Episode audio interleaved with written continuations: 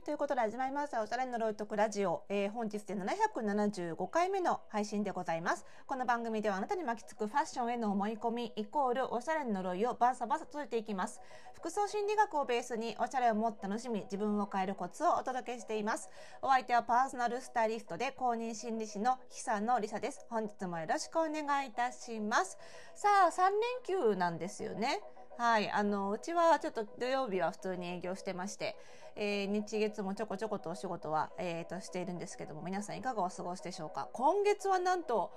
今週3連休で、再来週も3連休なんですよね。ね素晴らしいですよね。はい。あの、いかがお過ごしでしょうかね。まあ、結構このラジオね、あの、通勤時間帯に聞いてらっしゃる方も多いと思うので、あの、ちょっと聴取率が減るかななんて思ってるんですけども、まあ、週明けにでもね、まとめて聞いていただければ嬉しいなということで、えー、平常運転で、えー、配信してまいります。でね、今日はね、えっ、ー、と、前、前、前、前、前回、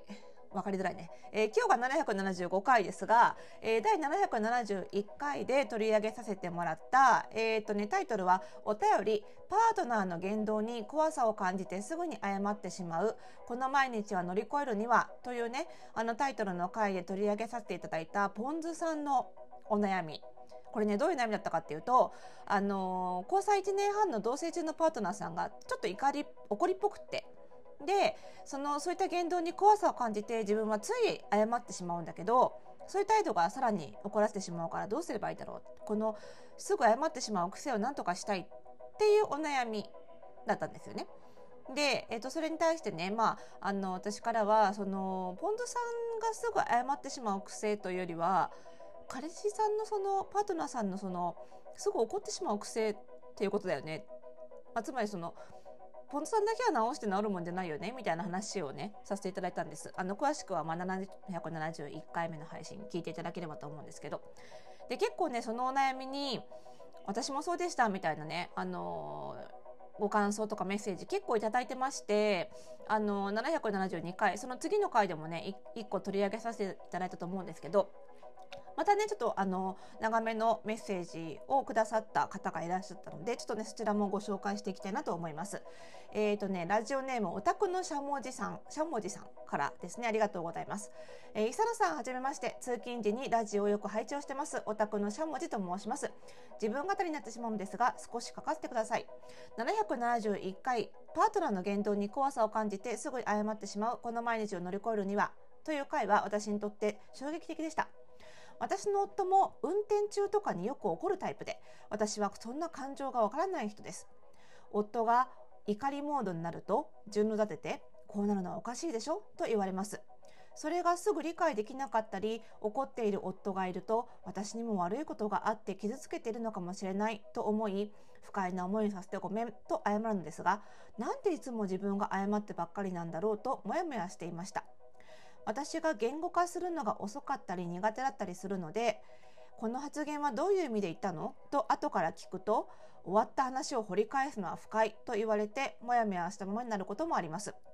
自分がダメなのかなと思っていましたがラジオを聞いて確かにそれって自分だけの問題ではないなと思いました。また他人は変えられないから自分が変わらないといけないに自分が相手との関係を断つということも含まれるというお話は目から鱗でした。自分の感じ方や考え方を変えるしかないと思っていました。多くの学びがある回でした。相談者のポンズさんの納得のいく道が開けることを祈っています。長文乱文失礼しました。これからも応援していますということでね。たこのしゃもじさんありがとうございます。なんかさリスナーさん本当みんなあのこのラジオのリスナーさん優しいなって思うんですけど絶対みんなさこうした方がいいって言わないよね。私もだ極力ねこういうヒントもあるよこういう考え方もあるよって極力言おうとは思ってるんですけどやっぱり決めるのは自分だからねだからポンドさんがやっぱりパートナーと歩みたいそれは自分の望みでもあるっていうふうにおっしゃってたからね最終的に考えてそう決めるんならそれはもちろん当たり前のことですけどポンドさんのね決断なのでっていうことですよね。だから納得のいく道が開けるって開けることを祈ってますって優しいねアドバイスじゃないですか。でも、まあ、参考としてお宅のしゃもじさんはもうこういうふうに思ってるよっていうねことですよね。でやっぱりねその改めての話になるんですけどそのコミュニケーションの中で何か問題が起こる時ってやっぱりどちらが片方だけが問題があるってことはほとんどないんですよね。やっぱりコミュニケーションって双方向のやり取りであり化学変化というかねそういう感じなのでその自分だけが悪いってことも決してないし逆に言えば相手だけが悪いってこともほとんどない。その関係性の中で生まれる問題だから両方に原因がある。悪いいいとかじゃなくってねどっちが悪いどっちがいいとかじゃなくて、まあ、両方に原因がある。両方のそのそのなんだろうな相性とか組み合わせで起こっている問題であるってことなんですよね。でかつその人間ってねやっぱりコミュニケーションを結構パターン化してしまう生き物なんですよ。でそのパターンが固着固定してしまってそれがいいパターンだったらいいんだけど良くないものだとすると変えたいじゃないですか。でもコミュニケーションってお互いで作り上げていくものだから双方が変えようと思わないと変わらない。だからやっぱりお宅のしゃもじさんに関してもポン酢さんに関しても、えー、片方が怒るそれに対してもう片方がすぐに謝るすぐに謝られることに対して怒るみたいなこのパターンが固着化しちゃってるんですよね。で謝る方が変えたいって思ってても怒る方がそのパターンに問題を感じなくて別に変えたくないって思ってたらやっぱ変わんないっていうことなんですよね。でそのでこのパターンっていうのがね必ずしもそのじゃあ2人の間特有のものかっていうとそうとも言い切れなくって皆さんが実感ああるなそれって実感できるような例で言うと例えばですよなんかなんで職場の同僚とかさ友達とかから例えばですよどうせ私なんてほら見た目も良くないし仕事もできないしさって言われたとしますよ。こういうこと言われたらどういうふうに返事したくなります？どうせ私なんか見た目も良くないし仕事もできないし運も悪いしみたいな。どう返します？そんなことないよ。じゃないですか？大体そういうどうせなんとかかんとかってネガティブなこと言われたらとっさにそんなことないよって返しちゃうと思うんです。これがコミュニケーションパターン。こういうあるあるパターンっていうのはもちろん2人だけの特有のその夫婦だったりパートナー関係だったりの特有のコミュニケーションパターンもあるんだけどこういう本当に広くあるあるなパターンっていうのもあるわけですよ。でそういう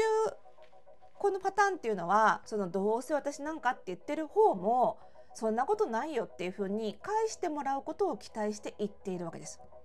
でその通り返してくれる人が見つかるとそのパターンが成立しちゃうわけですよね。そうするとあこの人はどうせなんとかって言ったらそんなことないって返してくれるんだって思われて延々それを求められ続けるってことがあるわけですよね。これがパターンの固着化ですよ。だからそういうパターンに引きずり込まれたくなかったら期待されてる返しついしてしまいそうな返しをまずしないってことなんですね。これが自分を変えるっていう第一歩。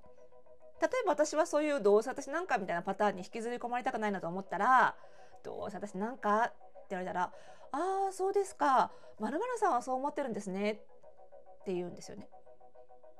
そうすると「まるさんはそう思ってるんですね」って事実しか言ってないし私もそう思いますとは言ってないから失礼にも当たらないし事実しか言ってない。で向こうはちょっと肩透かし食らうわけですよ。え？ってパターンが成立しないのであこの人にどうせ私なんかって言ってもそんなことないよって慰めてくれないなってなるので諦めてくれるんですよね。で そういうことを言うとかでまあ多かれ少なかれそのコミュニケーションパターン化するっていうのはみんなやってます。これコミュニケーションに限らず行動もそうなんですけど毎回毎回毎回言うこととかやることとか返事とかをいちいちいちいちみんな自分の頭で考えてるかっていうとそうじゃないんですよ。こういう時はこうする朝目が覚めたらとりあえず水を飲む何も考えずにパンを焼くこの方が楽なんですよ。考えなくて済むから一回一回考えて決断して行動してっていうのは疲れるのでなんか人間なんか冗談言われたらはあって笑って返すとかさそういうのはパターン化してて考えてってるもんじゃないんですよね。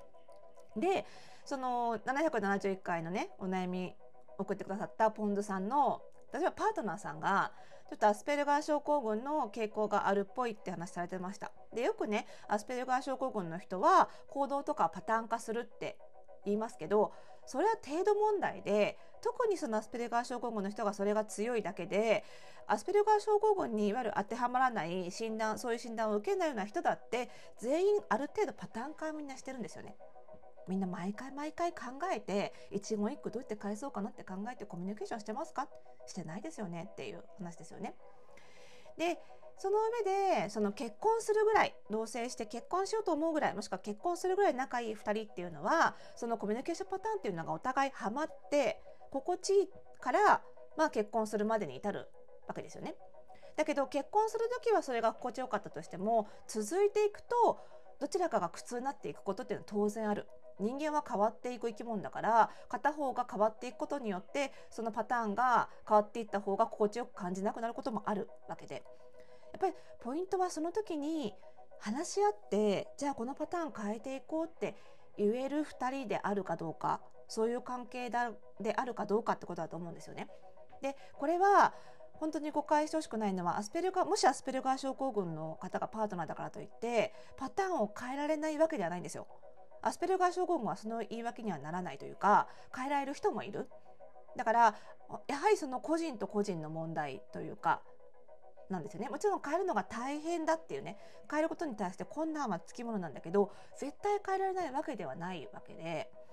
やっぱりそうすると、まあ、そういう関係性を築けているかそういうふうに思ってくれるかっていうことがポイントなんだなとなんじゃないかなっていうふうに思うんですよね。うん、だからやっぱりコミュニケーションのパターンが苦痛だった際に自分だけの問題じゃないと考えて2人で話し合えるかっていうのはちょっとね一回よく考えてみた方がいいんじゃないかなっていうことは改めてお伝えしたいなというふうに思います。はい、ちょっとこの続きまた次回もね別の観点からお話ししていきたいなというふうに思います。それではまた次回。